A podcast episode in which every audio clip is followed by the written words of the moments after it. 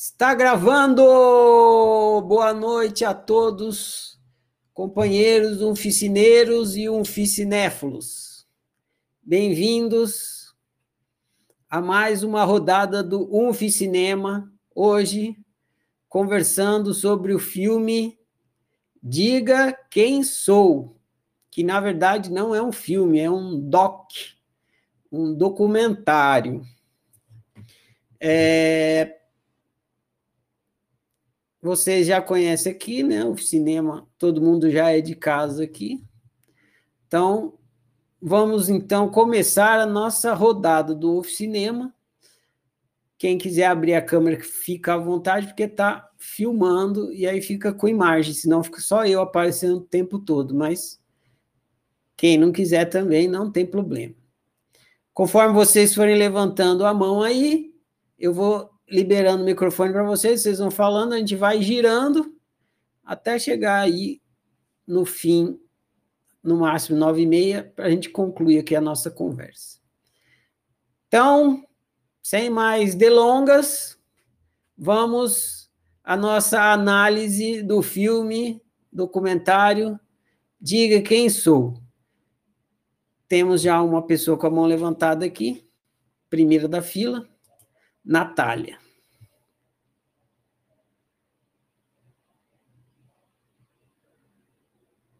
Seu microfone está liberado, Natália. Pode clicar e falar. Oi, boa noite a todos. Excepcionalmente, eu estou falando pela primeira vez. Geralmente eu não falo, mas é porque eu vou ter que sair daqui a pouco. Então já vou falar já agora, porque se não der tempo, não vou conseguir ficar e depois eu ouço os áudios. E os vídeos agora, né? É, mas eu gostei bastante desse documentário. Achei uma espécie de documentário diferente, porque ao mesmo tempo em que mostra a vida real, né, deles, tem toda uma produção cinematográfica por trás, eu senti assim que não é aquela coisa tão crua do documentário, assim, sabe, de gravar mesmo, tal.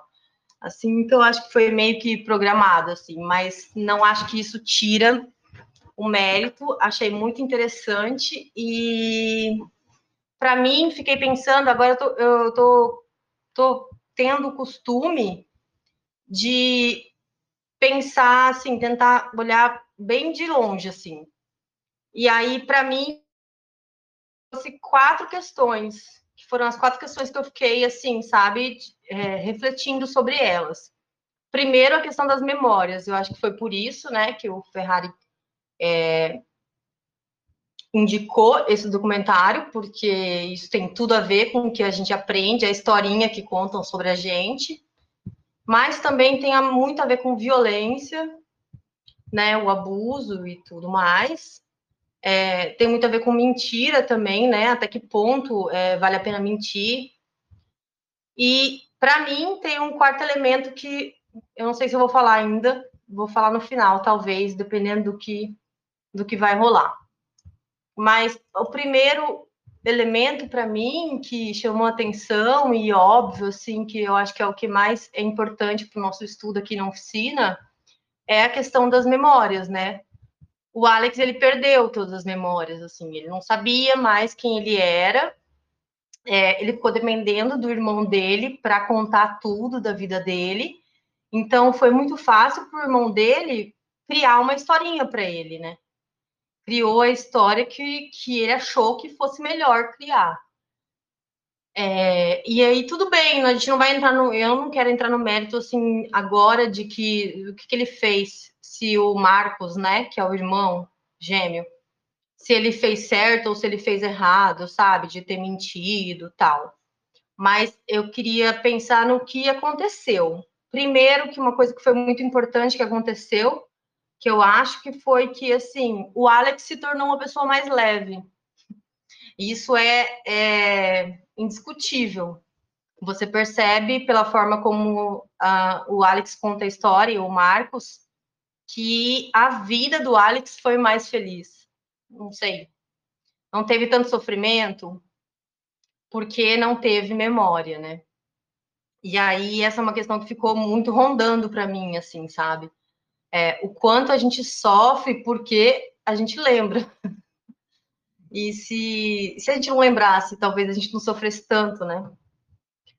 Mas veio outra questão também, que é assim, a questão da, do despertar e do não despertar, né? Porque o ser humano, né? O ser humano fulano, né? Dividido em três, né? Quando o ser humano fulano que não despertou, ele passa por essa experiência, ele acha que a existência dele está vinculada a essa experiência terrena, né? E aí essa vivência toda é baseada na memória, né? Nos registros, né? De tudo que aconteceu. É, e eu acho que é uma maneira válida, mas é uma maneira muito linear, né? De viver a vida, né? Então, assim, você só sabe andar de bicicleta porque em algum momento do seu passado você registrou isso, você memorizou isso, né? E ao mesmo tempo em que o filme mostra que isso fica lá no fundinho, né? Porque não foi tão difícil para ele aprender a, a, andar de bicicleta de novo depois, porque ele meio que já tinha pegado o jeito, porque isso ficou gravado lá, talvez no subconsciente ou no inconsciente ou na consciência, né? Não sabemos, mas mostrou um pouco disso, assim. Mas ao mesmo tempo foi mais difícil, né? Ele caiu alguns tombinhos ali, né? E ficou meio que confuso porque ele não tava, não, tem, não tinha todos os passos memorizados, né? Sobre como andar de bicicleta, né? Então, para mim, o filme mostra o quanto esse senso de identidade que o, que o humano fulano traz, ele é frágil e ele é falho também, né? porque Bom, primeiro porque se você perde a memória, você não consegue mais viver, né? Ele voltou à idade dos 9 anos de idade, ele tinha 18 quando ele sofreu o acidente, né? E aí ele voltou aos 9 anos de idade, a idade mental mesmo, né? Porque os registros somem, você tem que novamente aprender tudo, né? E mas aí, então, e aí ele também tem um equívoco que ele comete no início do filme, que ele fala assim, sobre a questão de ser um ser humano desperto, de ser um, um ser humano fulano, mesmo, de ter essa visão consciencial por trás. Quando você não tem essa visão consciencial por trás, acontece o que aconteceu no documentário, que ele fala assim, que ele vai mostrar o verdadeiro eu dele, porque como se o verdadeiro eu dele fosse esse eu com todas as memórias dos traumas, do abuso. É, mas ainda assim, né, pelo que a gente aprende, estuda e percebe, ainda assim falta, ainda assim não é o verdadeiro eu, né? Que existe, né, uma consciência por trás, né? E aí eu fiquei pensando assim, e o ser humano que o ser humano fulano que despertou, será que ele será que seria diferente? se ele perdesse a memória, um ser humano desperto, porque ele teria consciência, né? Essa coisa mais do ser. Será que ele conseguiria viver uma experiência humana assim de uma maneira mais eficiente? Conseguiria lembrar das coisas? Não sei, talvez ele deixasse fluir mais, mas enfim, é, não sei se ele se seria muito diferente não, porque a nossa experiência humana ela precisa dessa memória e o Alex ele mostrou isso o tempo todo, assim, ele mostrou que ele precisava da memória para conseguir paz de espírito. Foi uma coisa que ele falou em alguma, alguma parte do documentário. Ele falou assim: sem, sem me lembrar de nada, eu não tinha uma âncora para sentir a paz, porque a paz estava vinculada a algum objeto, e como ele não tinha memória desse objeto, e a memória, a emoção disso, ele não conseguia sentir isso.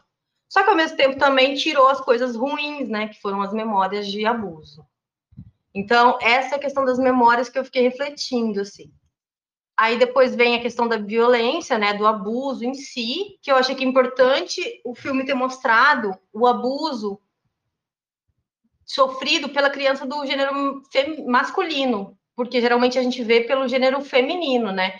A menina, a criança a menina que é abusada.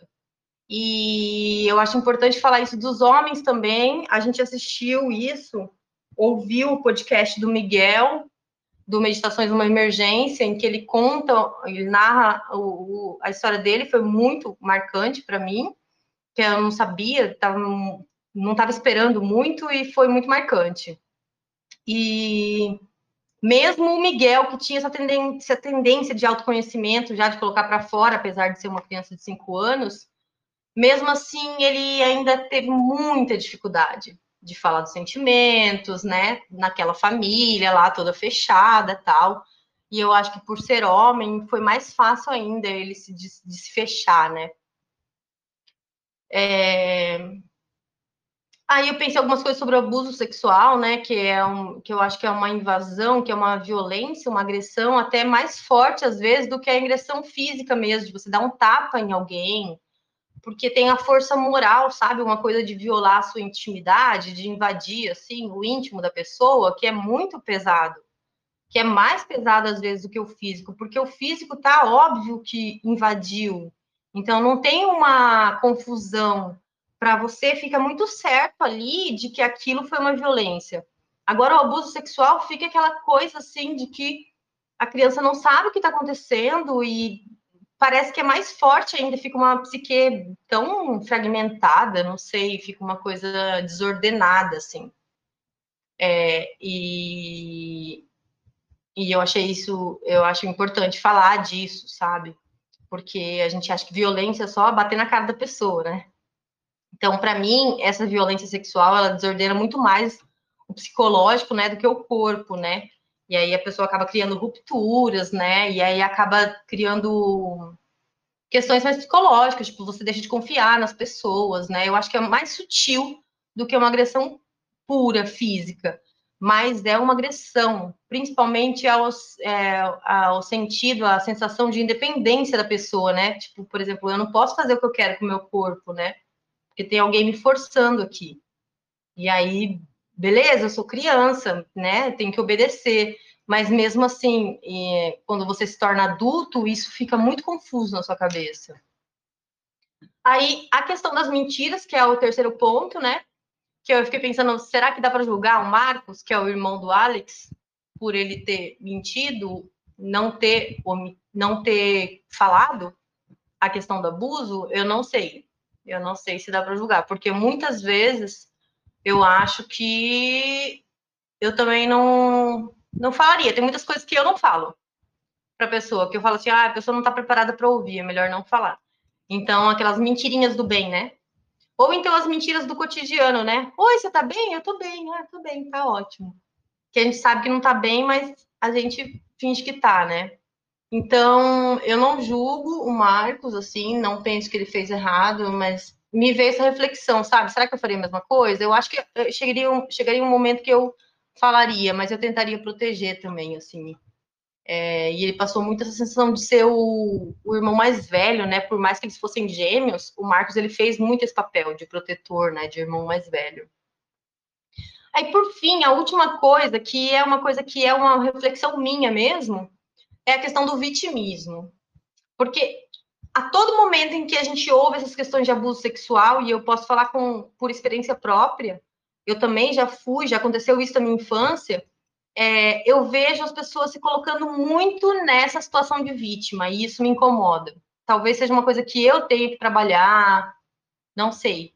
Mas é, me incomoda porque eu acho que esse papel de vítima, ele primeiro que ele é um papel, não é o que você é, né?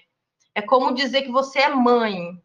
Você não é mãe, você está mãe, né? Você está exercendo essa função de mãe, né? E aí, quando você se identifica muito com esse papel de mãe, ou com esse papel de vítima, ou com esse papel de herói, isso faz, né, com que você deixe de perceber muitas coisas ao redor. E o vitimismo, eu acho que é uma coisa que acontece muito quando as pessoas são abusadas sexualmente. É, isso é muito polêmico de se falar, mas eu tenho que falar porque eu penso assim.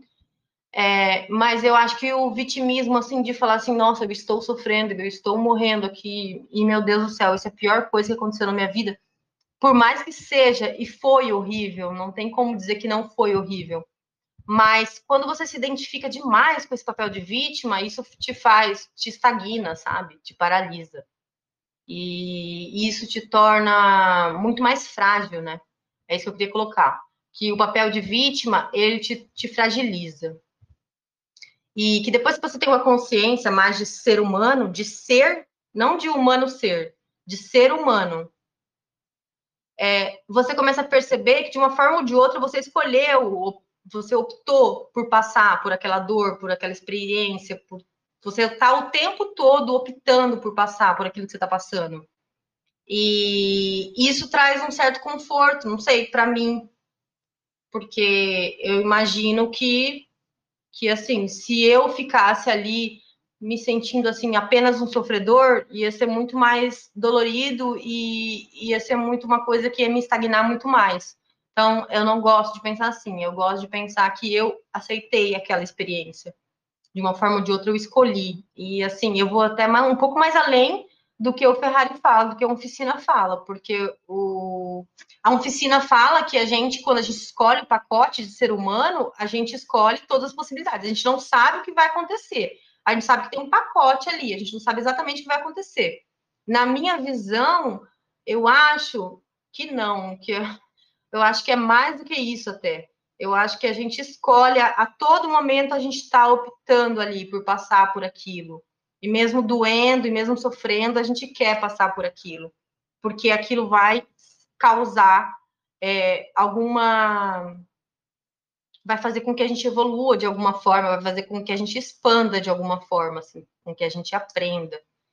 É, então, essa eu já imagino que já vai dar algum problema em falar isso, mas enfim, é o que eu penso. E acho que é isso, já falei demais, passo a palavra.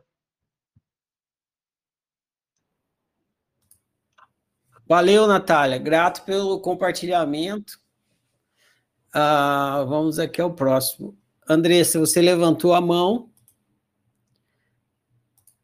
mas a Valquíria tinha levantado primeiro, então vou dar a vez para a Valquíria e depois vai você, tá, Andressa?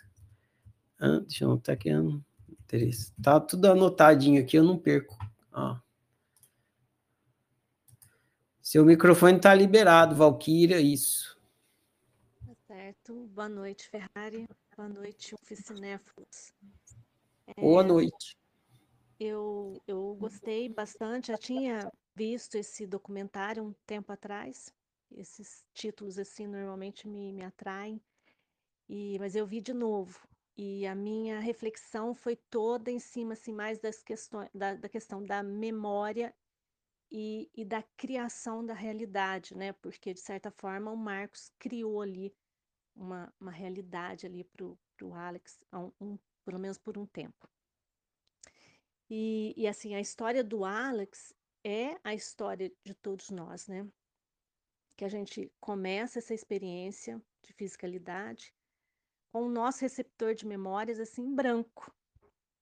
E aí a gente começa a receber as, as informações. Alguém nos dá um nome, né? Alguém chegou para mim, a minha mãe provavelmente falou, ó, Valquíria vai ser o teu nome. É, e depois vai, né, nos ensina cama para dormir, mamadeira e tal.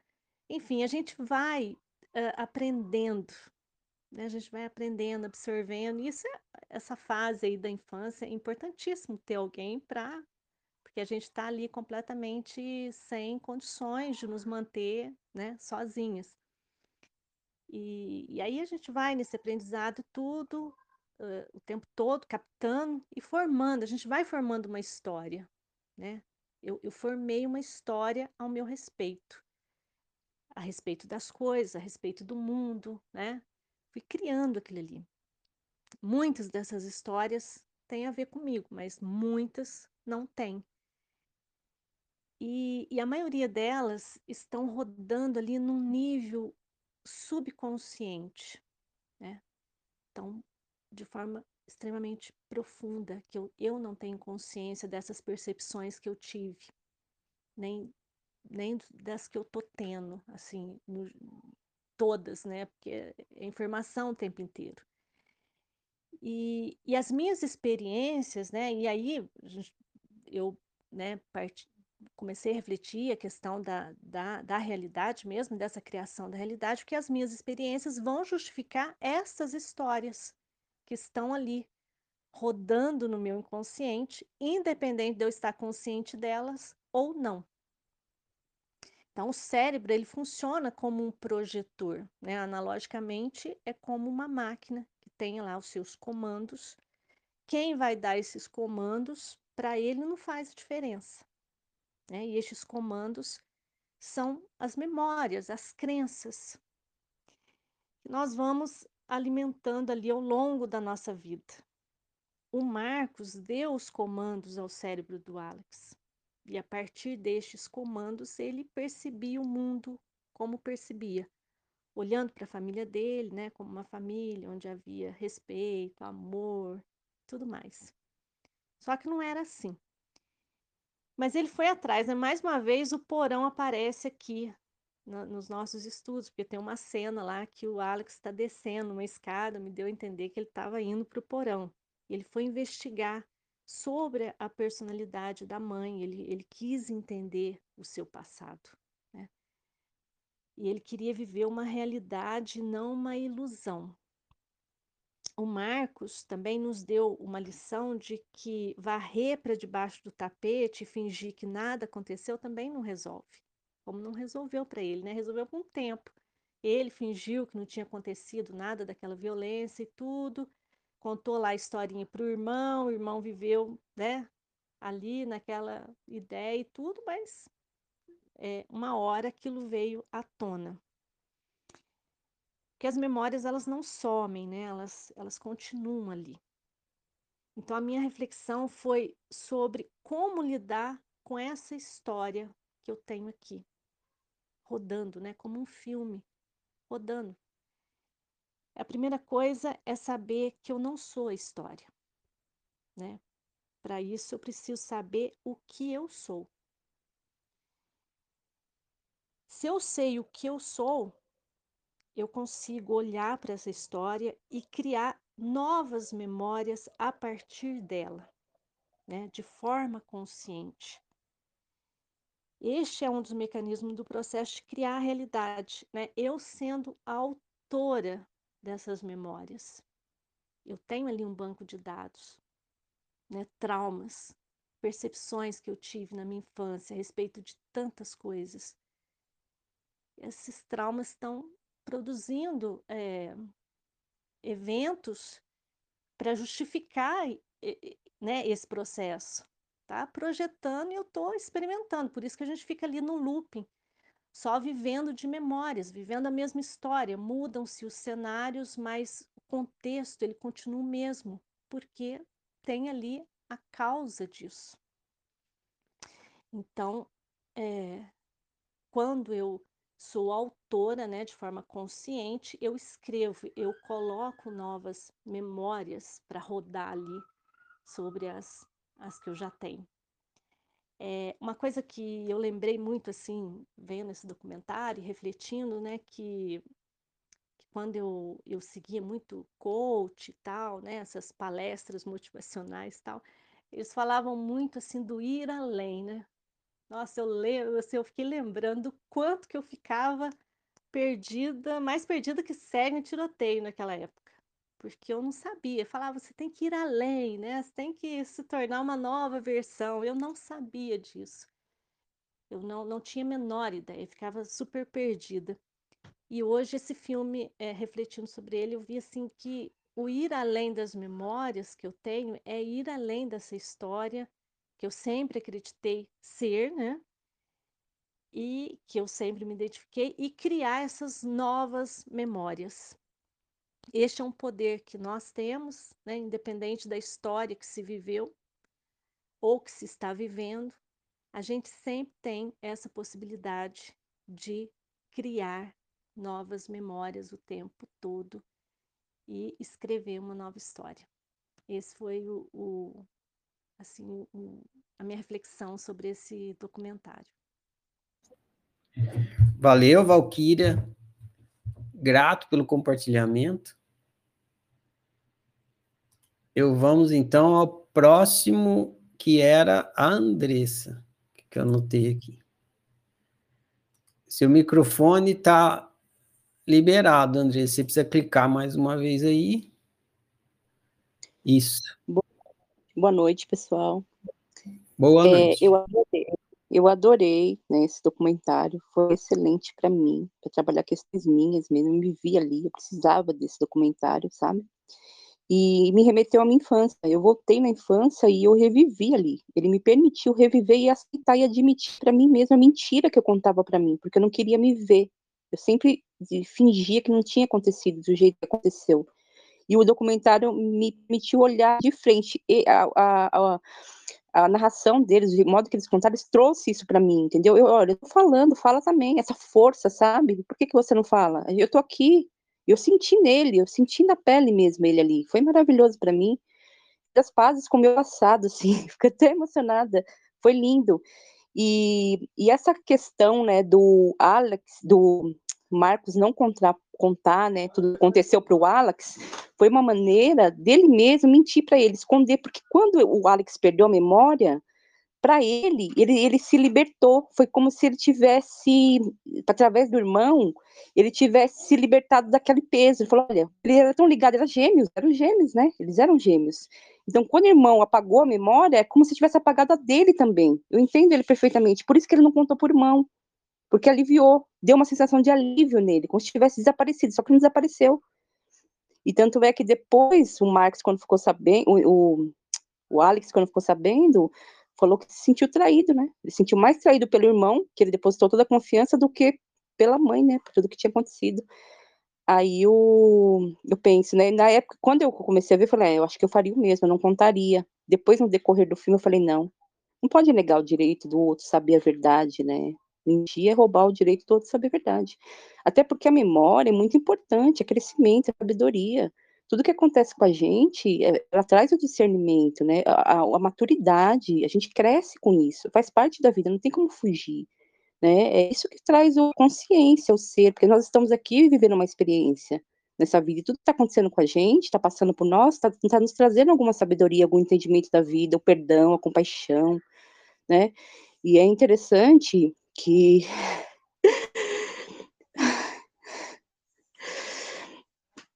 num momento que ele falou que não perdoava, né? Tudo que tinha acontecido, que o, ele não conseguiu perdoar. Quando o pai dele morreu, ele falou: é, Eu não te perdoo. Aí eu, eu voltei para mim, né? Se eu perdoei ou não, e eu perdoei. E eu senti que tudo é tão importante que acontece na nossa vida, sabe? Tem tanta sabedoria por trás de tudo que acontece, tá fazendo a gente crescer, é um mistério, porque a gente desenvolve a compaixão, sabe? O entendimento pelo outro, por que aconteceu aquilo, por que. E a gente vê que o ser humano é falho, não estou desculpabilizando, entendeu? O que aconteceu.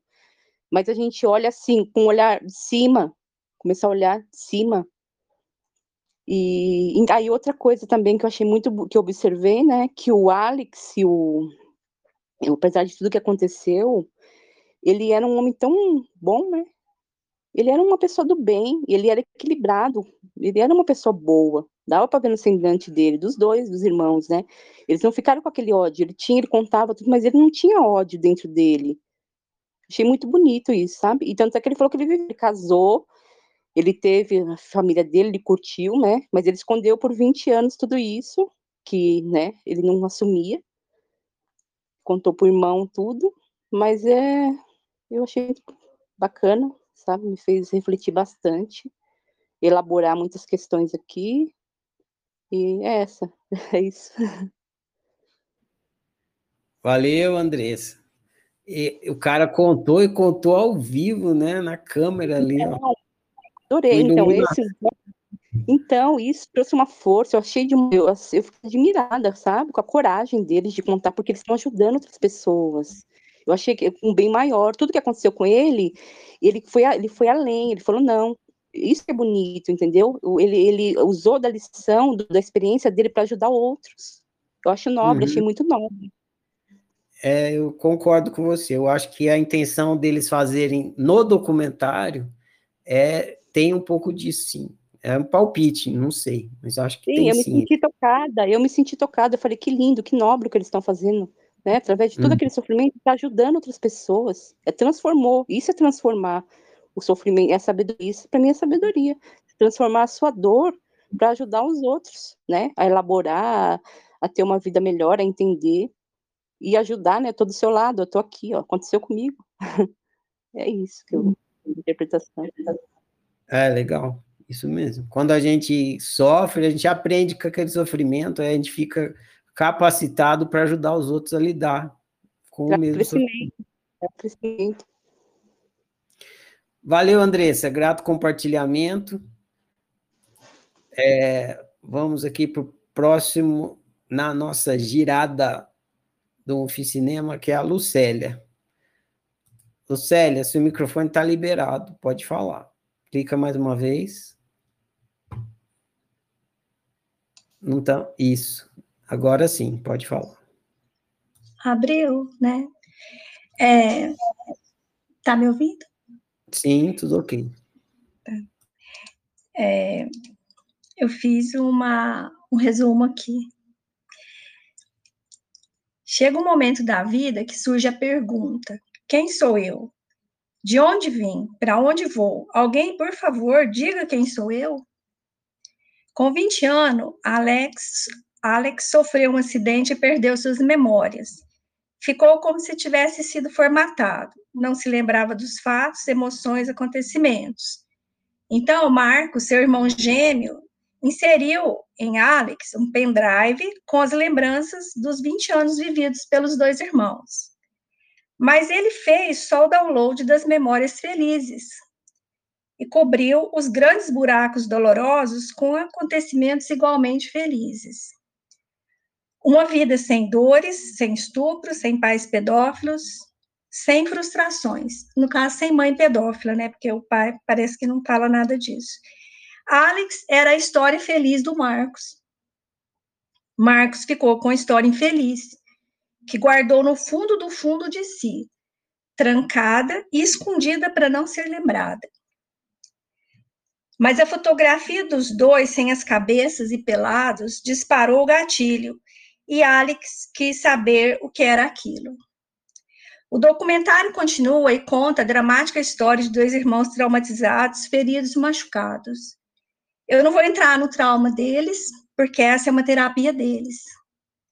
E nem na sucessão de frustração que é viver. Eu vou olhar para quem sou eu? Porque essa é uma pergunta que me acompanha. E já me fez ir buscar em muitos lugares. Então, quem sou eu quando, por algum motivo, minhas memórias são apagadas? O que, que sobra? Parece que sobra um HD vazio. Um HD com muito espaço e tempo para qualquer coisa, inclusive acumular memórias, que compõem histórias, até mesmo organizadas em uma linha temporal dividida em infância, juventude, adulto e idoso. Quando nasce, eu chego zerada. Eu não tenho nome, eu não tenho endereço, eu não tenho história, eu não tenho nada. E tudo vai sendo construído e registrado. E eu me reconheço nesse acúmulo de informações que vão sendo registradas como eu, humana fulana. Algumas dessas informações, elas vão para algum lugar e ficam esquecidas, escondidas, apagadas. Mas, de alguma forma, tem programas como terapias, autoobservação e autoanálise, que dá para ir acessando as memórias. Tipo aquelas cartas guardadas e empoeiradas. E aí, à medida que eu vou juntando todos esses esse quebra-cabeça, vai dando corpo uma história que é capaz de me definir. E, eu, e que eu possa responder quando alguém, ou eu mesma, faça a pergunta: quem sou eu? Eu sou isso. Minhas memórias. E é muito bom responder essa pergunta, porque agora eu sei quem que eu sou. Eu sou minhas memórias. E eu sou só isso. Se por um lado esse documentário me fez ter vontade de virar um repolho e esquecer o tanto que a humanidade é esquisita, por outro lado, me fez pensar que meu HD, com muitas lembranças impressas, ainda cabe muita coisa e que eu honre minhas memórias, porque elas têm muita história para me contar. Só isso. Valeu, Lucélia, grato pelo compartilhamento. eu falava isso muito para os espiritualistas, eles falavam, eles eram negacionistas da memória, né? Querem não pensar. Aí eu falava, então vai brincar de ser repolho. Porque repolho não pensa. Né? Lucélia, grato pelo compartilhamento. Vamos ao próximo aqui. A Vivi. Microfone liberado, Vivi. Pode falar. Oi, povo. Estão me ouvindo? Estamos te ouvindo. Ah, então, eu terminei de ver agora, né? E pelo, no início eu achei que não ia, nossa, ser nem perto do que aconteceu ali, depois da a história de vida dele. Mas, enfim, o que, que eu peguei, assim, do, do filme. É, chegamos ao mundo, assim como Alex, com a memória, tipo, zerada. E, aos poucos, vamos aprendendo sobre tudo. Desde o nosso nome, andar de bicicleta, o funcionamento das coisas, as pessoas que a gente convive, vamos aprendendo sobre tudo. E depois a gente vai acreditando em tudo que a gente vai vivendo, assim. E se identifica pra, pra caramba com tudo. E eu achei interessante as pausas no, no tempo que o documentário trazia, as lembranças do, do Marcos, as, as fotos ajudou bastante ali para ele lembrar, né, que ele, ele tinha as lembranças dos seis anos, depois dos 12, depois dos 14, depois dos 20. E eu lembro que quando eu fui gravar minha história, também tem o roteiro lá da história também, mas eu me identifiquei também que é, é por aí que a gente tem as lembranças. E eu lembrei também que o que me ajudou muito a gravar foi pegar as fotos. E, e aí eu me veio assim, disse, nossa, a, lá em casa a gente era bem pobre, assim, mas a minha mãe fazia questão de sempre estar tá tirando foto dos momentos felizes em família. Então, achei bem marcante isso também. E, por sinal, foi uma foto, né, que despertou tanto interesse do Alex de investigar que alguma coisa não estava certa. Até me veio assim, nossa, estava muito bom para ser verdade, né? A vida dele estava muito tranquila. E aí foi com a morte da mãe dele que eles foram organizar lá e ele achou que acabou descobrindo tudo. E até não tinha parado para observar, por exemplo, que a Lucélia acabou de comentar, né, que é a história feliz e a história uh, infeliz do Marcos ter criado. E de fato, Alex era a história feliz mesmo do, do Marcos. E uma fala que o Marco colocou é, se você tiver um fato em sua mente, algo que é seu, não algo que te deram, você constrói tudo ao redor desse, desse fato. Ali com as lembranças né, da, das fotos, foi onde ele pegou e construiu a história para o irmão dele. E, e também tem uma parte na questão né, da confiança que o Alex depositou no, no Marcos, porque quando ele acordou, ele só reconheceu o irmão, reconheceu nada. Isso que eu achei interessante também, a identificação que tinha e lembrou do irmão ali. E ali ele coloca, né? Se você confia, você acredita cegamente. É, e ele nem suspeitou das omissões do, do Marcos. E o Marcos até fala, né, que ele não contou sobre o abuso porque ele agiu como ele esperava que fizessem com ele. Ele se colocou no lugar do Alex e, e fez exatamente como ele queria que tivesse sido feito com ele. E eu vejo muito assim. A gente sempre está agindo conforme acho que é melhor pra gente. Sempre, não tem como sair da gente. E a gente acaba interagindo assim. Então, ele isso me marcou bastante, sim, também. E deixa eu ver o que mais. Aqui eu fiz. Ah, da indignação, do sentimento de traição. Porque que eu fiquei pensando, né? Mas por que, que ele ficou tão indignado? Que ele falou que marcou mais o irmão dele ter traído ele do que a situação do abuso em si. Aí até refleti sobre isso, porque de fato era a vida que ele estava tendo. Então, para ele aquilo estava sendo verdade. Então, acho que não sei, né? Eu suponho que ele deve ter pensado assim. Ele se sentiu roubado dele mesmo, ele confiava muito no irmão dele e no que estava sendo dito até então. E aí, quando ele viu, ele se sentiu muito, muito, muito traído. E aí me veio até a. Acho que tem uma frase que fala, né? Tipo, esclarecer os fatos e cada um decide como vai reagir. Depois a gente não tem como, como supor pelo outro. Mesmo fazendo isso, mas enfim, cada um vai interagir, vai reagir de uma maneira. E outra coisa que me chamou também a atenção foi o mecanismo de defesa do Marcos, que foi ele se fechar desde os abusos lá, ele sempre se fechava, ficava em silêncio, entrava no carro com a mãe dele, ficava em silêncio. E assim foi até os 54 anos que, era, que eles tinham quando eles decidiram falar, né? E mesmo assim ele não teve coragem de falar olhando para o irmão dele, do tanto que doía para ele lembrar, vivenciar tudo aquilo. E eu percebi assim que tipo ele criando a, a história nova foi onde ele ocupou a cabeça dele.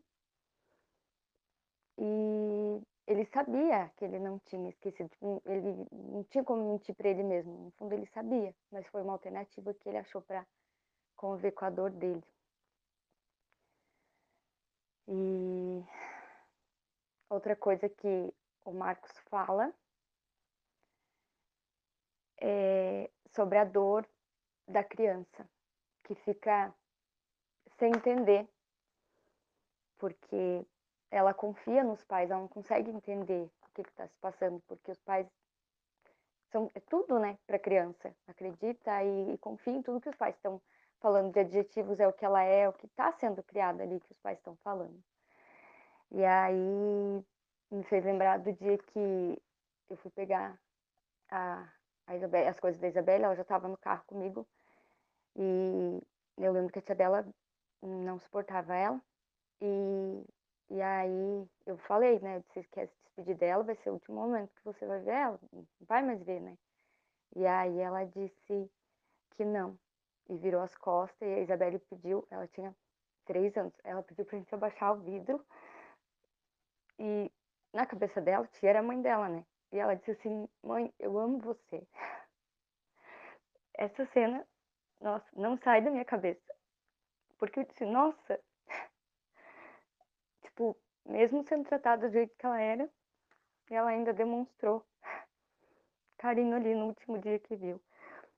Então, a hora que o Marcos falou sobre isso, né, que tipo, ele queria ter falado com a mãe dele e desabafado, ele iria viver como ele iria viver melhor com isso e ele não não conseguiu. Então, é isso que eu tinha para falar. Valeu, Vivi. Fortes emoções hoje, né? Documentário muito top. Uh, valeu pelo compartilhamento, Vivi. Mariane, você vai primeiro, depois vai a Ana Kelly, tá? Então, seu microfone está liberado, Mari.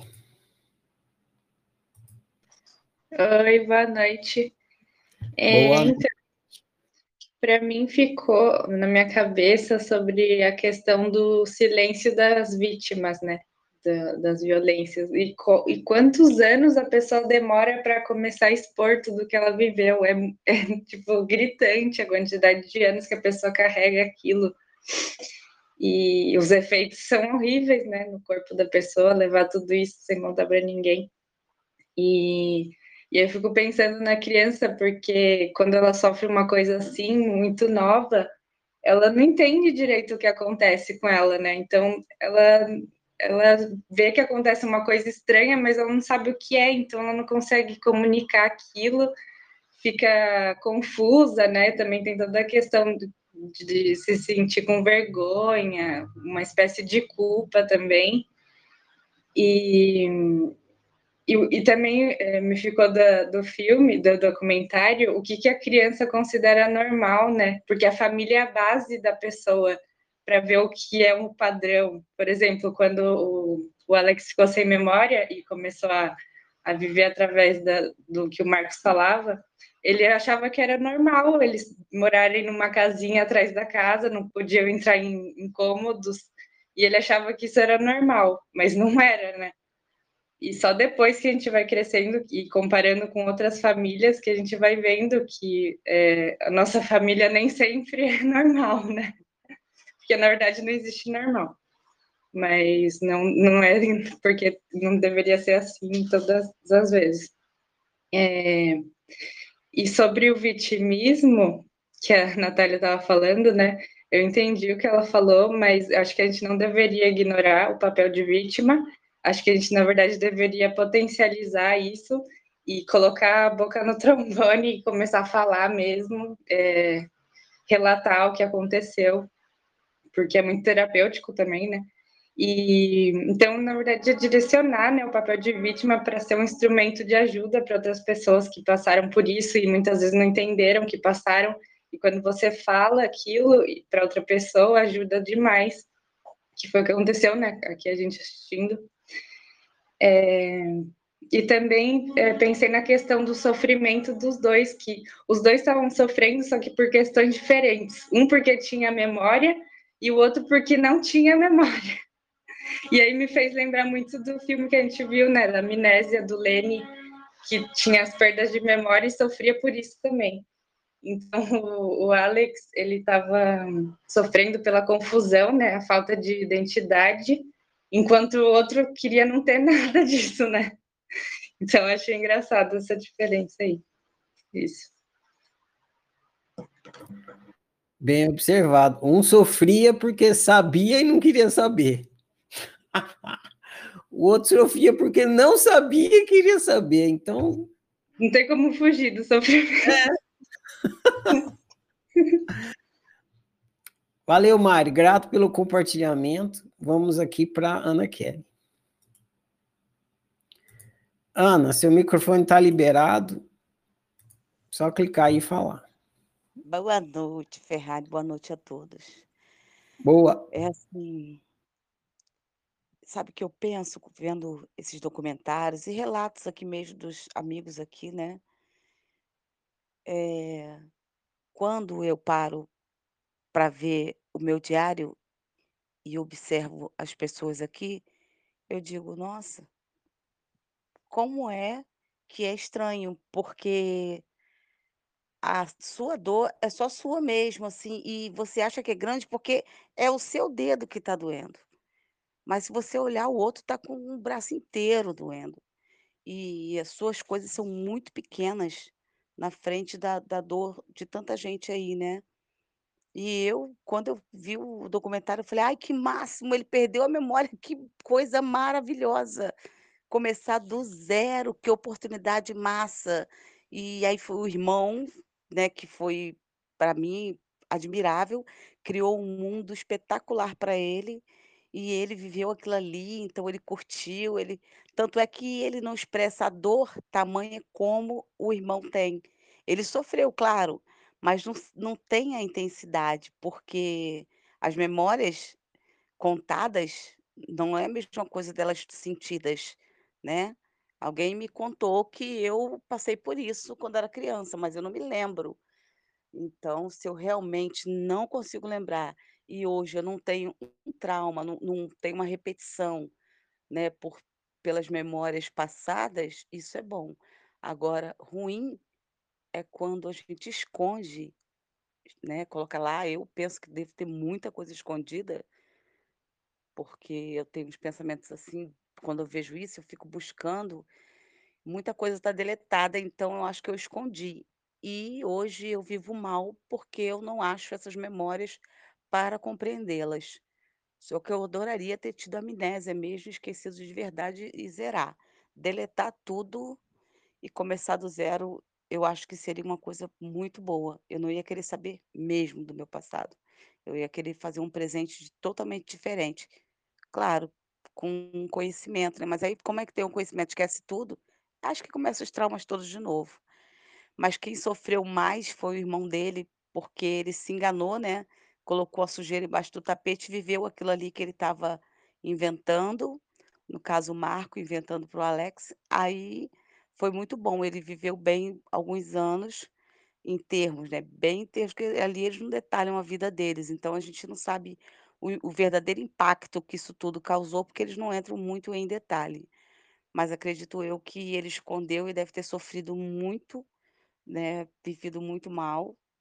56 anos após, né, ele vem falar sobre uma coisa surreal, que me causou também um impacto muito grande quando ele falou. Até então eu pensei em várias coisas, abuso, quando começou a falar do abuso, eu eu fiquei tentando buscar alguma coisa, mas muito supérflua.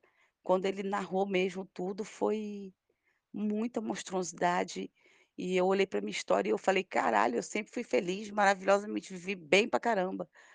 Porque olhando uma história dessa, né, de uns meninos que passaram por isso, a mãe fez isso, eh, tentar compreender essa mãe, não estou julgando de forma alguma, existe um motivo no passado dela para ela repetir isso, fazer isso.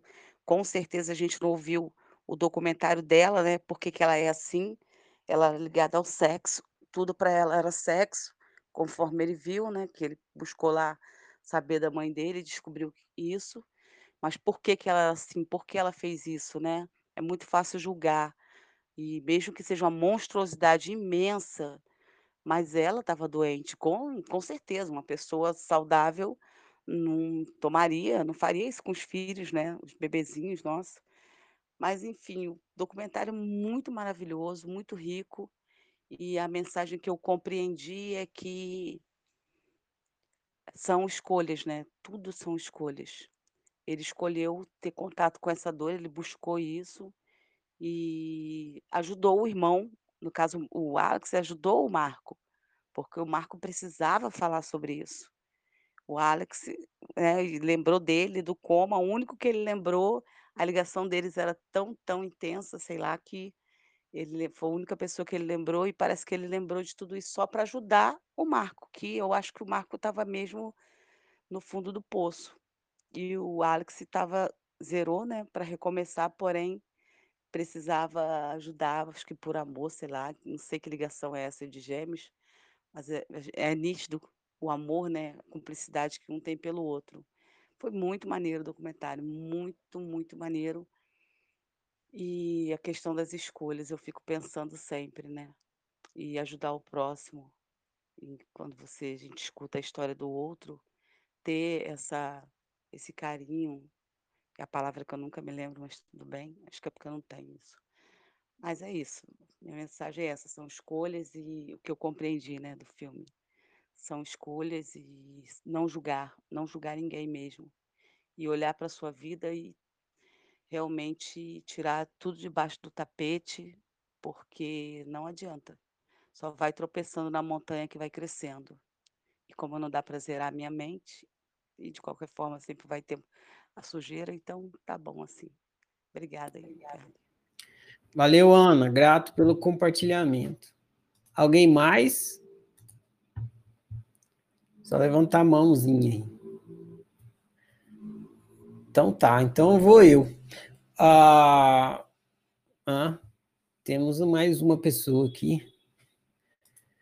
Microfone está liberado, Luana. Pode, clica mais uma vez. Isso, agora Oi. pode falar. Oi, boa noite, está me ouvindo? Estamos ouvindo, Luana. Boa noite. Então tá. É, Eu disse que eu não ia comentar porque eu causei polêmica já logo depois que eu assisti ao documentário. E eu achei que só polêmica não ia acrescentar nada no fato, no, no, no estudo. Mas assisti de novo e tentei olhar pelo, pelo, tentei ver pelos olhos que a gente está aprendendo aqui no curso, a gente está aqui com um objetivo bem específico e foi assim que eu tentei fazer. Além disso, tem algumas outras observações. Primeiro, a minha análise a partir do, do que a gente está aprendendo no curso, né? Você tem colocado desde todo sempre que os filmes que você coloca está seguindo uma sequência lógica. E dentro dessa sequência lógica, o filme ele veio com a questão de novo da importância da memória, do quanto a memória te define, do quanto lembrar das, é, é, das coisas, lem, lembrar das suas vivências define o seu caráter, define como você vai lidar com a vida como um todo. Essa, essa é, assim, acho que de todos que a gente passou, desde o Amnésia, desde o Alice, desde o Doador de Memórias, é, eu esqueci agora os outros, Náufrago, esse filme, ele vem condensando, ele, ele, ele, ele faz um resumo do quão importante é a memória.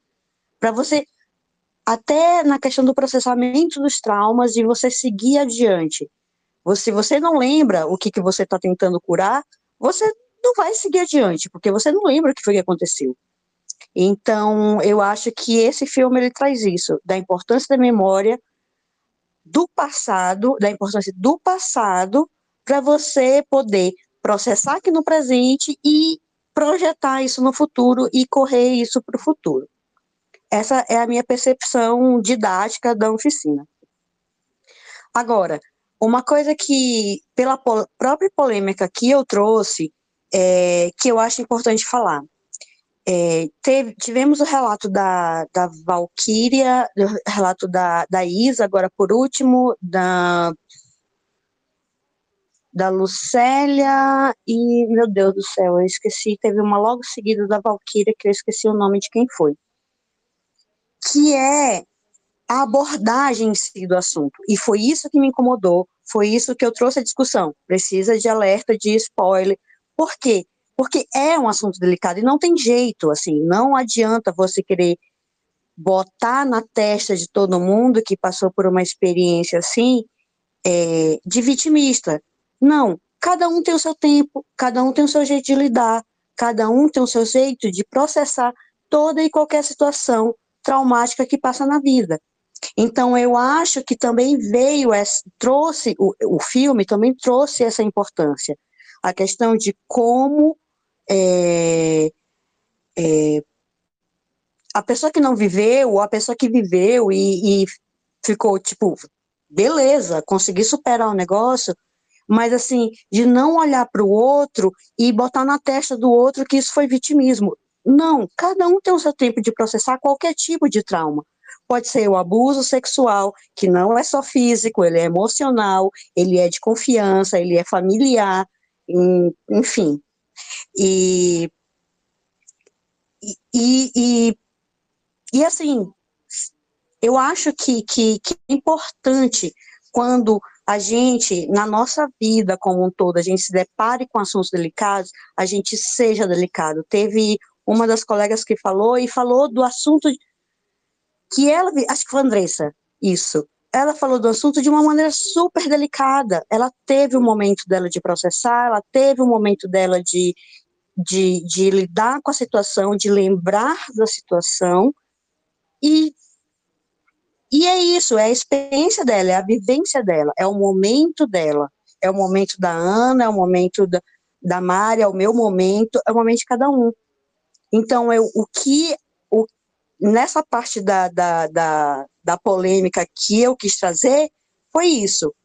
Não, não é legal, não é bom taxar todo mundo de vitimismo, de vitimista. E se você não tem conhecimento do assunto, não trate de um assunto simples assim. É, não tente formatar as experiências dos outros às nossas próprias experiências. A minha experiência foi uma, a experiência da Andressa foi outra.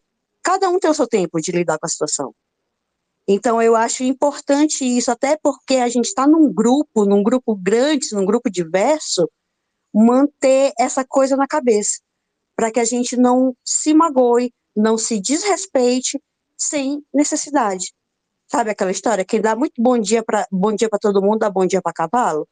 É por aí.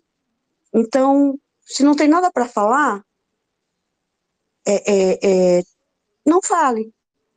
E eu só que eu só estou falando isso agora no final porque, como eu disse, eu trouxe a polêmica e eu acho que eu, eu devia a justificativa do porquê eu trouxe a polêmica. E mas eu vou encerrar por aqui, só para não me delongar, mas voltando, a, o filme me trouxe isso, a importância da memória. Porque só a partir do que eu me lembro, só a partir do que eu conheci, é que eu sei o que, que eu tenho que construir ou o que, que eu tenho de desconstruir para seguir adiante. E é por aí que eu ando trabalhando ultimamente. É só isso. Valeu, Luana. Grato pelo compartilhamento e é legal você ter ido assistir novamente para buscar um novo olhar. Eu dou os parabéns por isso. Ah, alguém mais? Parabéns. Alguém mais quer falar? Levanta a mão, hein? Não? Então vou eu. Aí fala que nem da outra. Então vou eu, aí sobe uma mãozinha lá. Muito bem, meus caros, eu vou ler a minha resenha, minha tradicional resenha aqui. É, eu não tinha me atentado tanto para como esse filme se encaixa também para outros livros, né? É, tinha me focado mais na questão da memória, mas ele se encaixaria perfeitamente para o estudo do último livro que a gente tem no ciclo de estudos, que é ah, sobre terapia, né? Como que é o nome? Os três passos da cura psicológica. Tá aí, né? Os caras deram os três passos da cura psicológica. Então ele serve também, mas não foi esse o motivo pelo qual eu escolhi esse filme. Porque a gente tá vindo nessa balada aí do estudo da memória. Então, quem assistiu o filme com esse olhar aí do funcionamento da memória, foi no propósito da minha indicação. Agora, é muito rico mesmo, né? Que não acabei de falar, ele mostra os três passos da cura psicológica, mostra, mostra acontecendo, principalmente com o Mark, né? Não sei bem quem observou aí, mas observou muito bem. O Alex, mesmo sem saber, ele ajudou o Mark a dar esses três passos da cura psicológica. E o Mark recebeu uma grande cura. Ah, bom, e, e, e, e, além disso, tem a coisa do, da, do Diário da Consciência também, que tem a história feliz e infeliz. Nossa, como é rico esse documentário.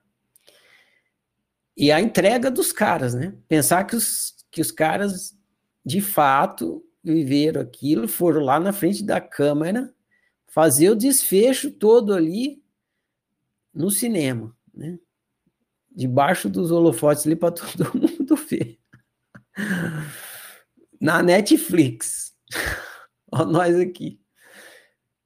Isso para quem está assistindo, né? A gente que está assistindo, que trabalha com processos de cura, nossa, cura a gente, é, estimula, como a Andressa observou, a gente fazer as mesmas coisas, né? Fazer dar os mesmos passos e tal. Então tem tudo isso aí no filme, mas o propósito pelo qual eu indiquei ele nesse momento é para o fechamento dessa caminhada aí que eu acho que já foi de dois a três meses vendo filme semana após semana sobre o funcionamento da memória e a implicação do funcionamento da memória na experiência humana. Ah, então, a minha resenha ela vai focar nisso. Como eu tenho dito para vocês, tem filme que parece que é feito como aula, né? E esse filme ele dá uma aula de autociência para gente no, na questão do funcionamento da memória. E eu vou destacar aqui duas lições, duas aulas valiosas que esse filme oferece. Coincidentemente, a minha resenha, para quem acompanhou o que aconteceu lá no, aqui, né, no canal da oficina de manhã, as mensagens que eu posto pela manhã, é, eu postei um áudio que falava Eu sou a Madonna. Quem não ouviu, recomendo ouvir esse áudio, Eu sou a Madonna. A minha resenha está alicerçada na mesma, no mesmo entendimento, no mesmo esclarecimento que eu dei nesse áudio. Eu sou a Madonna. Deixa eu ver se é esse mesmo nome do áudio. Só dar um clique aqui eu já vejo, peraí. É, eu sou a Madonna. Muito bem. Imagina eu ser a Madonna, ia ser engraçado, né? Mas nem a saber, né, que eu não era. Bom, enfim, vou devagar com vocês. Eu vou à resenha. A, a minha resenha se chama Do que as pessoas são feitas. Do que as pessoas são feitas. Resenha autocientífica do filme Diga Quem Sou, o documentário, né? Vou supor que seu nome é Moisés. Eu tenho que dar um nome aqui para o ouvinte. Então, Moisés com o nome de todos os ouvintes. Vocês trocam o nome aí pelo de vocês. Tá? Quando eu falar Moisés, você pensa Luana, Ana, Mariana, Lucélia, Andressa, Valquíria, Ângela, Luciana, Sandra. E você que está ouvindo aí no YouTube, no podcast, pensa o seu nome. Vou supor que seu nome é Moisés. Imagine que você, Moisés, deita de noite na cama, daí, quando acorda de manhã, quem você é? Você, Moisés, você deita na cama, dorme, e quando você acorda de manhã, quem é você? Ora, você é Moisés, certo? Você dormiu Moisés e acorda Moisés. Mas por que você acorda Moisés? Essa é uma pergunta que, se você não prestar atenção, vai falar: nossa, que ridículo, que pergunta sem sentido. Por que, que eu acordo Moisés? Eu sou Moisés. Eu deitei Moisés, dormi, acordei Moisés. Como que eu ia acordar outra coisa que não Moisés? Se você está pensando assim, você está enganado. Você não percebeu algumas coisinhas aí sobre a experiência de ser humano. Então, mas por que você dorme Moisés e acorda Moisés? Por que você não acorda uma outra pessoa? Você dorme Moisés e acorda, mas por que você não acorda uma outra pessoa? Você dorme Moisés e acorda Moisés, porque você dormiu com as memórias de Moisés. E acordou acessando as memórias de Moisés. É por isso. Agora, imagine que você dormiu Moisés, mas durante a noite você perdeu todas as memórias. Todas, todas, vazio completo. Daí você acorda sem memória nenhuma. Imaginem. Quem é você? Ah, algum, alguém de vocês aí observou, né? Quando você nasce, sua mãe te dá um nome, senão você não sabe qual é o seu nome. Aí você memoriza e aí você começa a falar: Eu sou Moisés, eu sou Moisés, mas foi ensinado para você.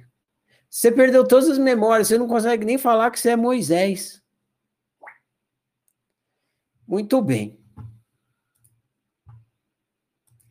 Agora, imagina. Então, Você acordou sem memória, quem é você? Você é ninguém. Você é o Mr. Nobody. Lembra? Mr. Nobody rindo lá na cama? Você é ninguém, você é o Mr. Nobody. Você é um bebê, um bebê recém-nascido com corpo de adulto. Essa é uma das coisas legais do filme, porque o neném não consegue dar esse testemunho da criação da memória. Quando ele dá, quando você consegue dar, você já está adulto, já produziu tudo. O Alex não, é como se ele fosse um neném adulto. Então ele consegue dar um testemunho como se fosse um neném nascendo. Ele já tem vocabulário, já tem, já consegue falar, ele tem o idioma e tudo isso, o que o neném não tem. Então você é como um neném recém-nascido com um corpo de adulto, se você perder todas as suas memórias. Te lembra lá da Alice também, né? Não lembra nada. Agora, imagine que você dormiu Moisés, mas durante a noite sua memória é trocada pelas memórias de Jesus. Você dormiu Moisés. Aí durante a noite suas memórias são trocadas pelas memórias de Jesus. Você dorme com memória de Moisés e acorda com memória de Jesus. Quando você acorda, quem é você? Você é Jesus. Sem tirar nem pôr, sem sombra de dúvida. Se amanhã você acordar com as memórias de Jesus, você é Jesus. Você sairá de casa subirá o monte das, da, da bem-aventurança e começará a pregar o sermão da montanha. É isso que você vai fazer, porque você é Jesus.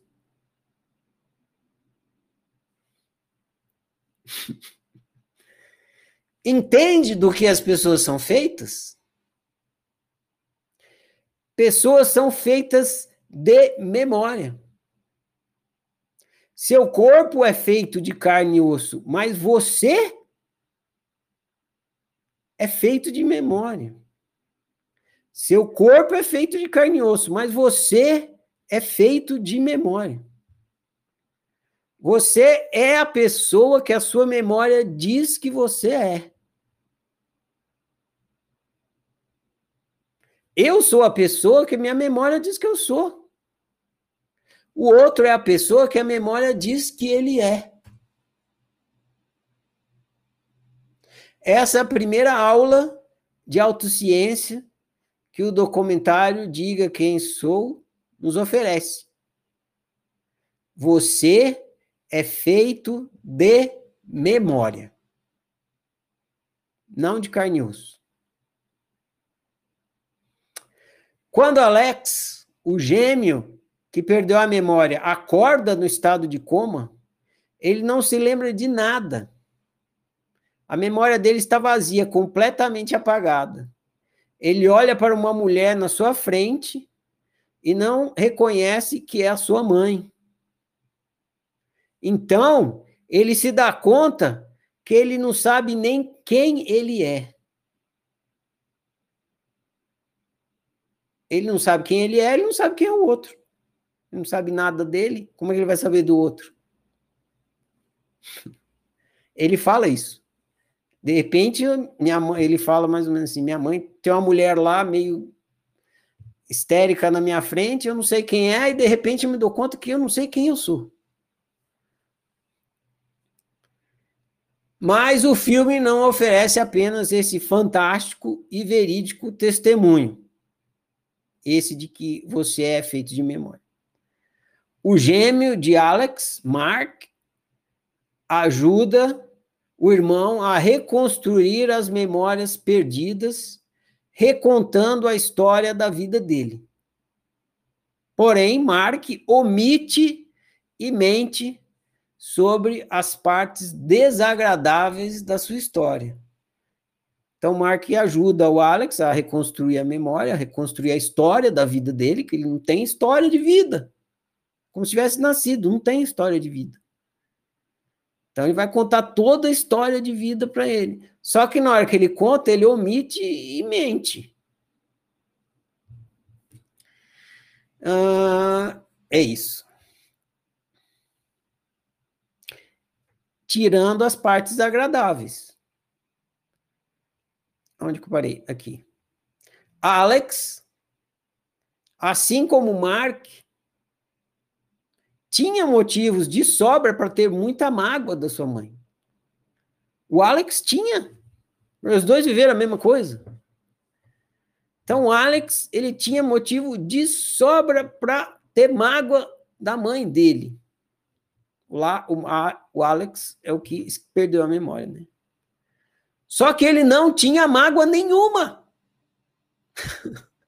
ele até ia lá, beijava a mãe no aniversário, ficava feliz e tal. Mostra isso. Ele tinha motivo, mas não tinha mágoa. Pelo contrário, ele tinha afeição. Pois ele, ele não tinha mágoa porque ele perdeu as memórias que faziam ele ter mágoa da sua mãe. Então, Alex, ele tinha motivo para ter, porque aconteceu, mas ele não lembrava. Então, se não lembrava, não aconteceu. Então, ele não tinha mágoa. Essa é a segunda aula de autociência que o documentário Diga Quem Sou Eu nos oferece. Aqui eu peço uma atenção, uma reflexão profunda de vocês, porque isso vai ajudar muito vocês a viverem bem, todos nós. Né? Essa é a segunda aula de autociência que o documentário Diga Quem Sou, quem sou, Diga Quem Sou nos oferece. Relembrar é reviver. Essa é a segunda lição. Relembrar é reviver. A gente não fala relembrar, a gente fala só lembrar, né? Eu usei a palavra re para ficar re, re. Relembrar, reviver. Mas lembrar é reviver. Na hora que você lembra alguma coisa, você está vivendo de novo aquilo. Como se fosse de fato. Como se fosse objetivamente. Como se fosse acontecendo. Relembrar é reviver. Mark vive sentindo mágoa. O Mark, ele vive sentindo mágoa porque ao relembrar das experiências desagra desagradáveis, ele revive essas experiências e ao reviver, ele ressente o desagrado. Percebe? Relembrar, reviver, ressentir. A palavra ressentimento muitas vezes é trocada por mal. Uma ma eu estou magoado com você, estou ressentido. Então, Mark vive magoado porque, ao relembrar das experiências agradáveis, ele revive, porque relembrar é reviver, e aí ele ressente o desagrado. Relembrar é reviver, e reviver é ressentir. O Alex ele não ressente. Por quê? Porque ele não relembra. Não relembra, não revive, não ressente. Relembra, revive, ressente.